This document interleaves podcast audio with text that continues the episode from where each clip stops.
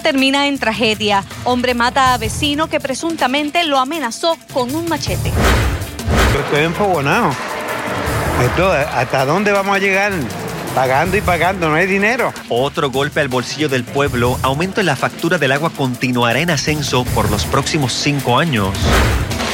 Miles de abonados se quedan sin agua por reemplazo de tubo gobernador, al presidente de la Cámara y al presidente del Senado que sean responsables con la clase trabajadora en el sector privado. Hacen llamado al diálogo. Líderes sindicales piden la reforma laboral no sea utilizada como balón político. Miles de ucranianos quedan atrapados por fracaso de alto al fuego, mientras Putin lanza advertencia a países que decidan imponer exclusión aérea en Ucrania. En el tiempo fin de semana activo y se espera más lluvia para los próximos días. Cuidado con las inundaciones.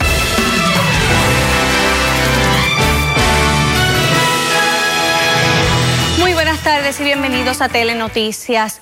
Una disputa vecinal tuvo un fatídico desenlace esta mañana luego que un hombre presuntamente disparara mortalmente contra su vecino. Glorinelli, amigos televidentes, alegadamente la víctima se disponía a atacar con un machete al hombre que lo valió. Wileni Sepúlveda tiene detalles en directo desde el cuartel de Caimito. Wileni, ¿ya identificaron a la persona fallecida en este caso? La víctima fue identificada como Ángel Javier Rodríguez Díaz, de 61 años de edad. Esto ocurrió en el barrio Tortugo, en San Juan. La información preliminar apunta a que se trata de un caso de legítima defensa. El occiso contaba con expediente criminal previo. Escuchemos una situación entre vecinos, este, donde una persona pues, utilizó un arma de fuego para alegadamente defenderse. ¿Para defenderse por qué? Este, aparentemente la otra persona tenía este, un arma blanca, un arma blanca y se alega que, pues, que él se defendió. Eh, ¿Había una persona detenida este, con relación al caso? Se estaba entrevistando varias personas en el lugar y en ese proceso estamos ahora mismo, entrevistando. ¿Pero hay algún este, sospechoso? ¿Hay alguien que haya dicho fui yo? No, al momento estamos en la entrevista de, testigos en el lugar de lo que haya ocurrido. ¿Esto es una comunidad familiar? Esto, básicamente, esto es una comunidad familiar. Eh, como usted puede ver, hay residencias a los lados. Tenemos en la parte de, atrás una escuela eh, elemental la cual ¿verdad? haremos la investigación con relación a posibles ángulos de cámaras de seguridad. Así que es una comunidad tranquila, es una comunidad eh, residencial Aquí la mayoría de las personas se conocen. El aparente victimario cuenta con licencia para portar armas y es miembro de la asociación Codepola, quien ayuda a personas que cuentan con la licencia de aportación de armas en situaciones como esta. Hablamos con el presidente de la misma y nos dijo que el caso es claro y que la información apunta a que en efecto es un caso de legítima defensa y que cuenta con todo el apoyo de ellos. También nos indicó que se trata de rencillas viejas donde ya había sido amenazado por esta persona que ahora es quien fallece.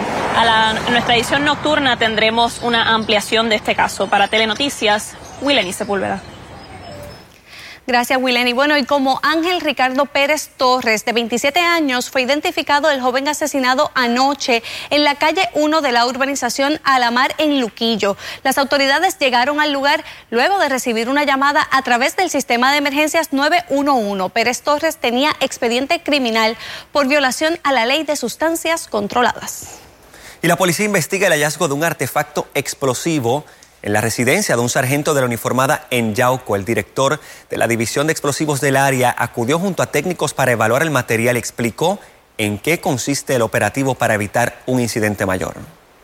Cuando llegamos al principio tenía los componentes, los componentes y solamente cuando la radiografía, pero la radiografía nos indica los componentes, lo único que estábamos verificando era que cuando llegamos al sitio prendió una bombillita azul, pues ya eso nos llamó la atención, lo que tomó la decisión de darle un disparo para descomponer dicho material, se descompuso ahí, cuando chequeamos al, buscar el material, no se encontró el punto de energía, que es la batería, otro material que sea explosivo y como que era, fue negativo.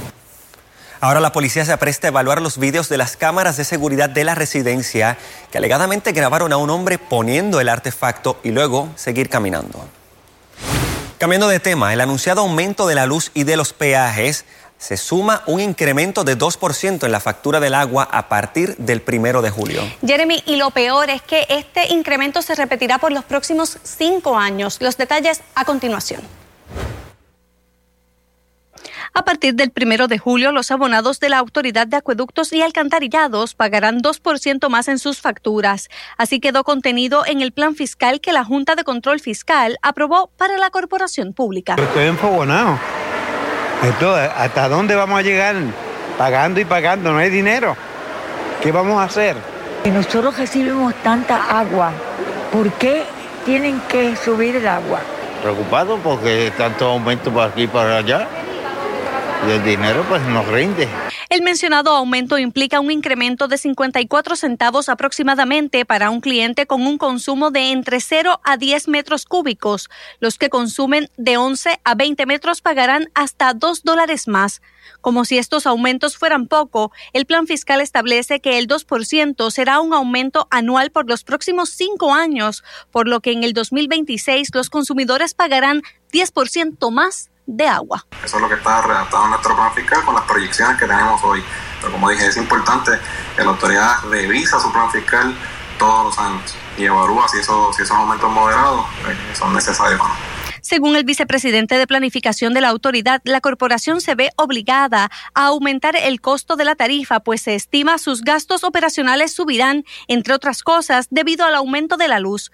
Pero si alguien entiende bien de aumentos en gastos operacionales, es don Ángel Vázquez, propietario de El Ángel Ice Plan, quien afirma que siendo el agua una de las materias primas de su negocio, este alza solo se sostiene aumentando el precio del hielo. La industria de hielo va, a un aumento toda del Por eso te vaticina que en tres años o menos la, gente de la calle va a estar pagando tres dólares por una bolsa de hielo. Oye, que te lo estoy diciendo. estamos hablando de la bolsita normal. La bolsita normal, la que tú compras en el supermercado y en la estación de gas, normal, que es 8 libras. Con todo, la AAA alega que el aumento será menor gracias a que la corporación entró en unos procesos de financiamiento en diciembre del 2020 que le permitieron ahorrar. Esto dio al traste con la propuesta inicial de la Junta de aumentar 2.5% a las facturas residenciales y 3.5% a las comerciales. Y como mencionamos anteriormente, este incremento en la factura se suma a otros aumentos como sería el aumento en el costo de la factura de la Autoridad de Energía Eléctrica, los peajes, la gasolina y los productos de la canasta básica de alimentos. Miles de abonados de la zona metropolitana continúan sin el servicio de agua potable precisamente por trabajos de interconexión. Calister Toro está en directo desde el caño Martín Peña. Cali, ¿cómo va la reparación?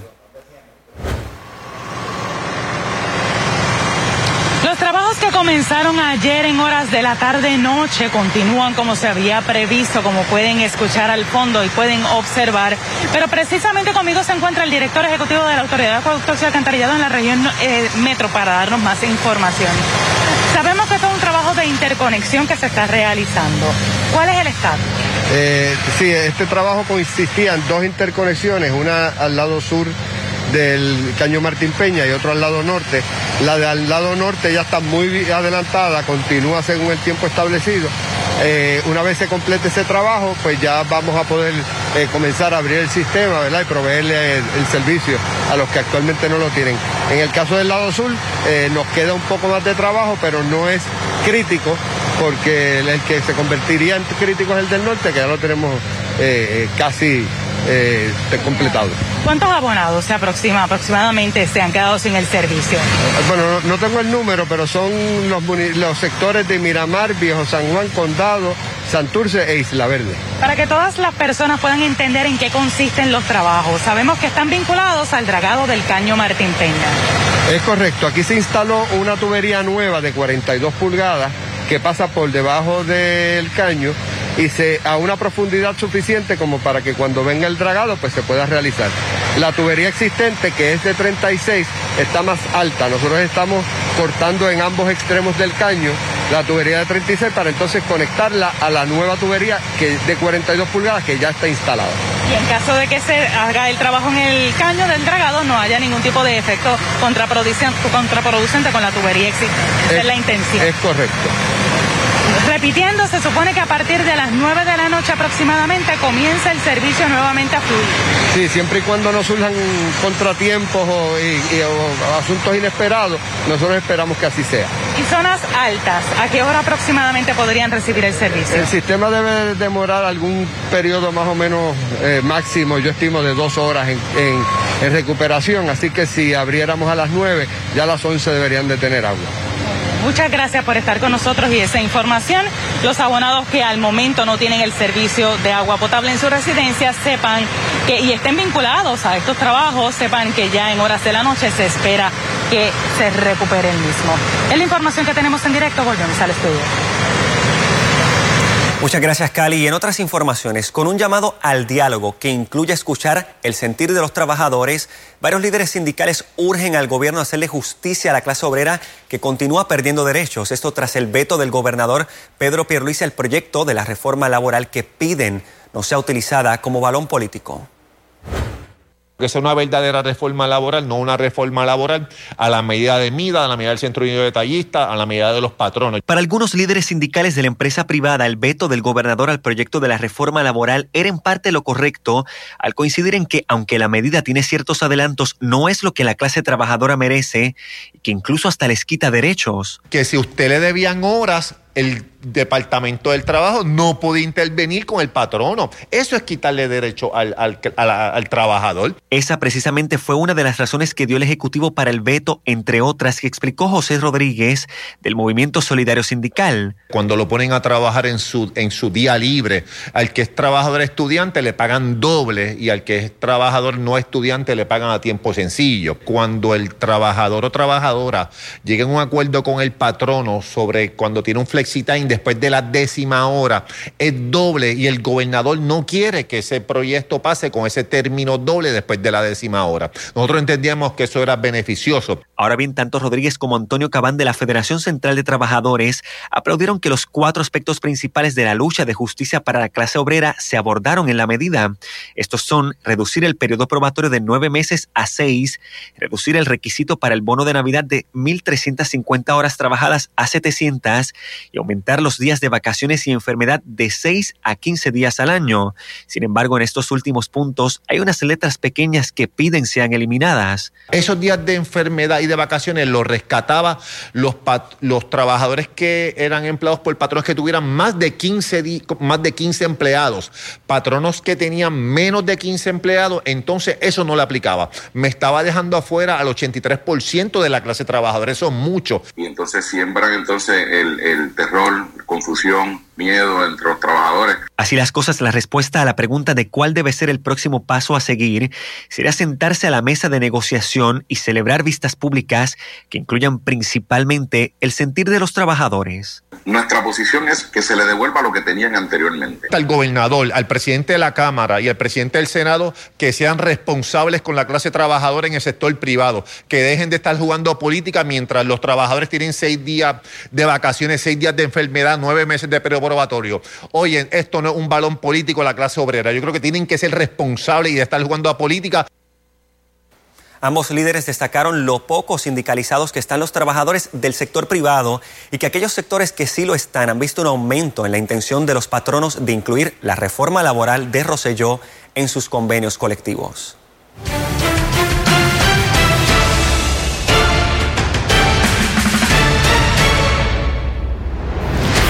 Invasión rusa en Rusia, rusa en Ucrania, debo decir, entró en su décimo día. Hoy el desalojo de civiles en la zona establecida como corredor humanitario se detuvo por bombardeos, alegadamente realizados por los rusos, según denunció el gobierno ucraniano. Sin embargo, el presidente ruso Vladimir Putin se defendió y acusó a las autoridades de Ucrania de sabotear el acuerdo de alto al fuego. Por esta situación, miles de personas quedaron atrapadas en varias ciudades en la zona un millón de personas resisten sin calefacción, casi sin agua y sin electricidad desde hace tres días. Mientras tanto, el presidente de Ucrania, Volodymyr Zelensky, se reunió vía Zoom con algunos congresistas estadounidenses y les pidió establecer una zona de exclusión aérea sobre Ucrania, a lo que Putin reaccionó y envió una advertencia a países que decidan imponer estas restricciones. Dijo que consideraría que participan del conflicto bélico. Por otro lado, el mandatario ucraniano urgió por mayores sanciones contra Rusia, como por ejemplo dejar de importar crudo ruso y excluir a Rusia de los mecanismos de pago de Visa y Mastercard. Y entre tanto, los turistas ucranianos varados en República Dominicana recibieron buenas noticias por parte del gobierno de ese país. El Gabinete de Turismo anunció una serie de medidas que les garantizan hospedaje, alimentación, transporte local e internacional y telecomunicaciones. Los turistas serán desplazados a hoteles en Puerto Plata, la Villa Olímpica y otros albergues. Las ayudas impactarán a unos 1.744 ucranianos. Y regresando al ámbito local, a más de cuatro años del paso del huracán María, son muchas las familias que siguen sin un techo seguro y se multiplican las estructuras que aún necesitan reparación. Hoy en Yabucoa inició finalmente la reconstrucción con la demolición de un legendario parque de pelota. Calister Toro tiene los detalles. La demolición del icónico parque de pelota Félix Nacho Millán Martínez en Yabucoa comenzó a correr la rueda de reparación de estructuras afectadas por el paso del huracán María. ¿Por qué tanto tiempo, alcalde? Bueno, la burocracia que se insertó en este proceso pero son muchas las estructuras que aún carecen de reconstrucción. Tenemos el hospital que ya va a salir la subasta en los próximos días. Esta estructura que está aquí, ya el diseño está en subasta y al igual que el de la Casa Alcaldía.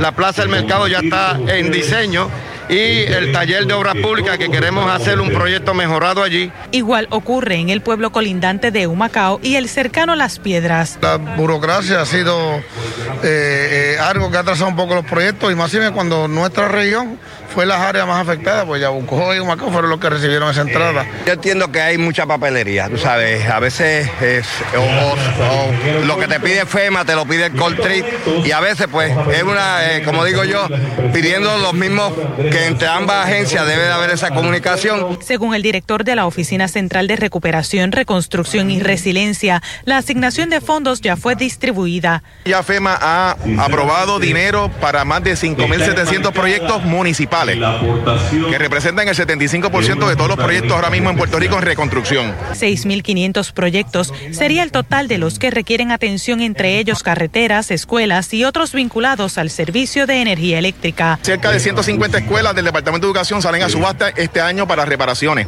Tenemos como 35 proyectos de la Autoridad de Acueducto y Alcantarillado que también ya están o subastándose o ya prontos a empezar construcción. El primer proyecto en cuantía en proceso de rehabilitación es el Hospital de Vieques. Ya el proceso de la demolición se adjudicó, ya tiene contra, eh, contratista, que de hecho es un contratista del mismo municipio de Vieques que se lo ganó en Buena Lid.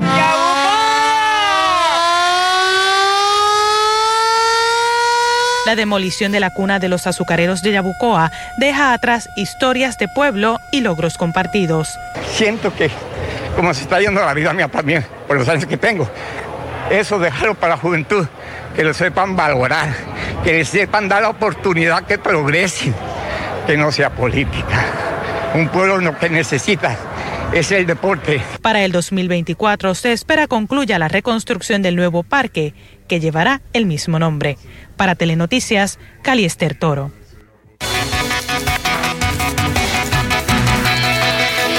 De conectarnos con nuestra autoridad en el tiempo, Samira Mendoza. Samira, hoy amaneció lloviendo en diferentes zonas y mucha gente está preocupada porque preguntan y tú les contestarás a continuación, si esto es preludio de un evento de lluvia similar al que experimentamos el mes pasado, que fue un tanto caótico. Definitivamente, Glorinel, eso es una pregunta muy válida y muchas personas me la están haciendo a través de las redes sociales. Cada vaguada interactúa de forma diferente. El mes pasado tuvimos una vaguada que sin duda alguna dejó mucha lluvia a través de nuestra zona local. Sin embargo, lo que sí tenemos con esta vaguada y cada una interactúa diferente, depende de los parámetros, es que el viento está a nuestro favor en esta ocasión. El viento está tan fuerte que lo que está ocasionando es que la lluvia se desplace de forma rápida y continuamos con ese patrón de llueve y escampa a través de la zona hasta el lunes. La lluvia no va a parar por ahora, así que usted tranquilo, calma, porque la actividad va a continuar hasta el lunes. Sin embargo, en el oeste de Puerto Rico se da esa lluvia más fuerte por esos efectos locales, así que vamos a acercarnos a esa zona en donde hay en este momento unas advertencias por inundaciones. Iniciamos con Cabo Rojo, hormigueros hasta las 6:45. En el caso de Laja sería hasta las 6 y 30, pero específicamente el Servicio Nacional de Metrología estaba eh, informando que el barrio Candelaria y Santa Rosa son las zonas más afectadas de esta actividad,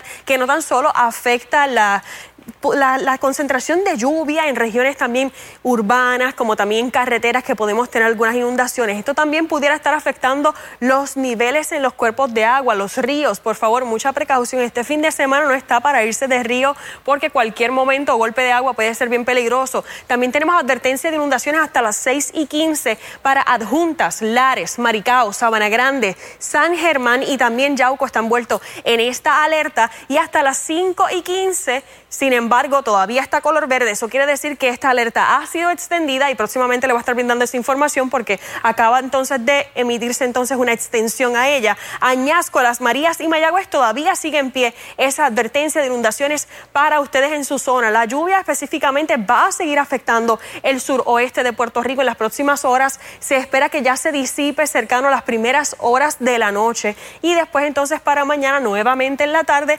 comienzan esos aguaceros cercanos al mediodía en adelante, es que vamos a volver a ver esos aguaceros en el oeste de Puerto Rico. Fuertes tronadas a esta hora también afectan regiones cercanas a San Sebastián, Lares, como también municipios cercanos a Atillo, Camuy. A esta hora, por favor, mucha precaución con las inundaciones y más adelante regreso con más detalles del tiempo. Gracias, Samira. En el marco del mes de la mujer trabajadora, el Centro de Ayuda a Víctimas de Violación del Departamento de Salud creó una feria de mujeres artesanas. Jeremy, la idea es promover el emprendimiento femenino como una herramienta para combatir la violencia de género. La dependencia económica puede resultar en una ficha de tranque a la hora de que una mujer decida cortar relación con una pareja violenta. Consciente de este hecho, el Departamento de Salud, a través de su Centro de Ayuda a Víctimas de Violación, invitó a 10 mujeres emprendedoras a formar parte de la primera Feria Artesanal de Mujeres. Con la actividad, el centro busca promover la autogestión como una herramienta para romper ciclos de violencia. Vemos el empoderamiento económico de las mujeres como una estrategia de equidad y como una estrategia de prevención de violencia de género. Así es que fuimos facilitadoras, hicimos esta convocatoria a las organizaciones que capacitan a las mujeres en cómo desarrollar un negocio. Así es que las organizaciones nos respondieron, nos enviaron las mujeres que ellos han adiestrado para que entonces ellas pudieran poner sus mesas en la feria en el día de hoy. Además de incentivar el empresarismo entre las mujeres, la actividad sirvió para concienciar sobre la desigualdad salarial que aún enfrentan las trabajadoras. Ciertamente hay un reconocimiento histórico de la desigualdad de género que incluye la desigualdad a nivel salarial. Así que precisamente dentro de esta coyuntura lo que queremos es darle visibilidad a las mujeres, al trabajo que realizan y reconocimiento, porque la mayoría de las mujeres pues están iniciando en sus procesos de microempresa. Algunas de las participantes dijeron sentirse agradecidas por promover sus negocios a la vez que sirven de ejemplo a otras féminas. Para demostrar que los jóvenes en Puerto Rico podemos hacer patria y que nos podemos quedar aquí y que el emprendimiento es una opción para eh, trabajar en Puerto Rico, ¿verdad? Y echar adelante. De alguna manera, pues uno, uno como conecta y le da esa herramienta de estamos aquí, nos podemos acompañar y, y podemos intentar este, llevar nuestro proyecto.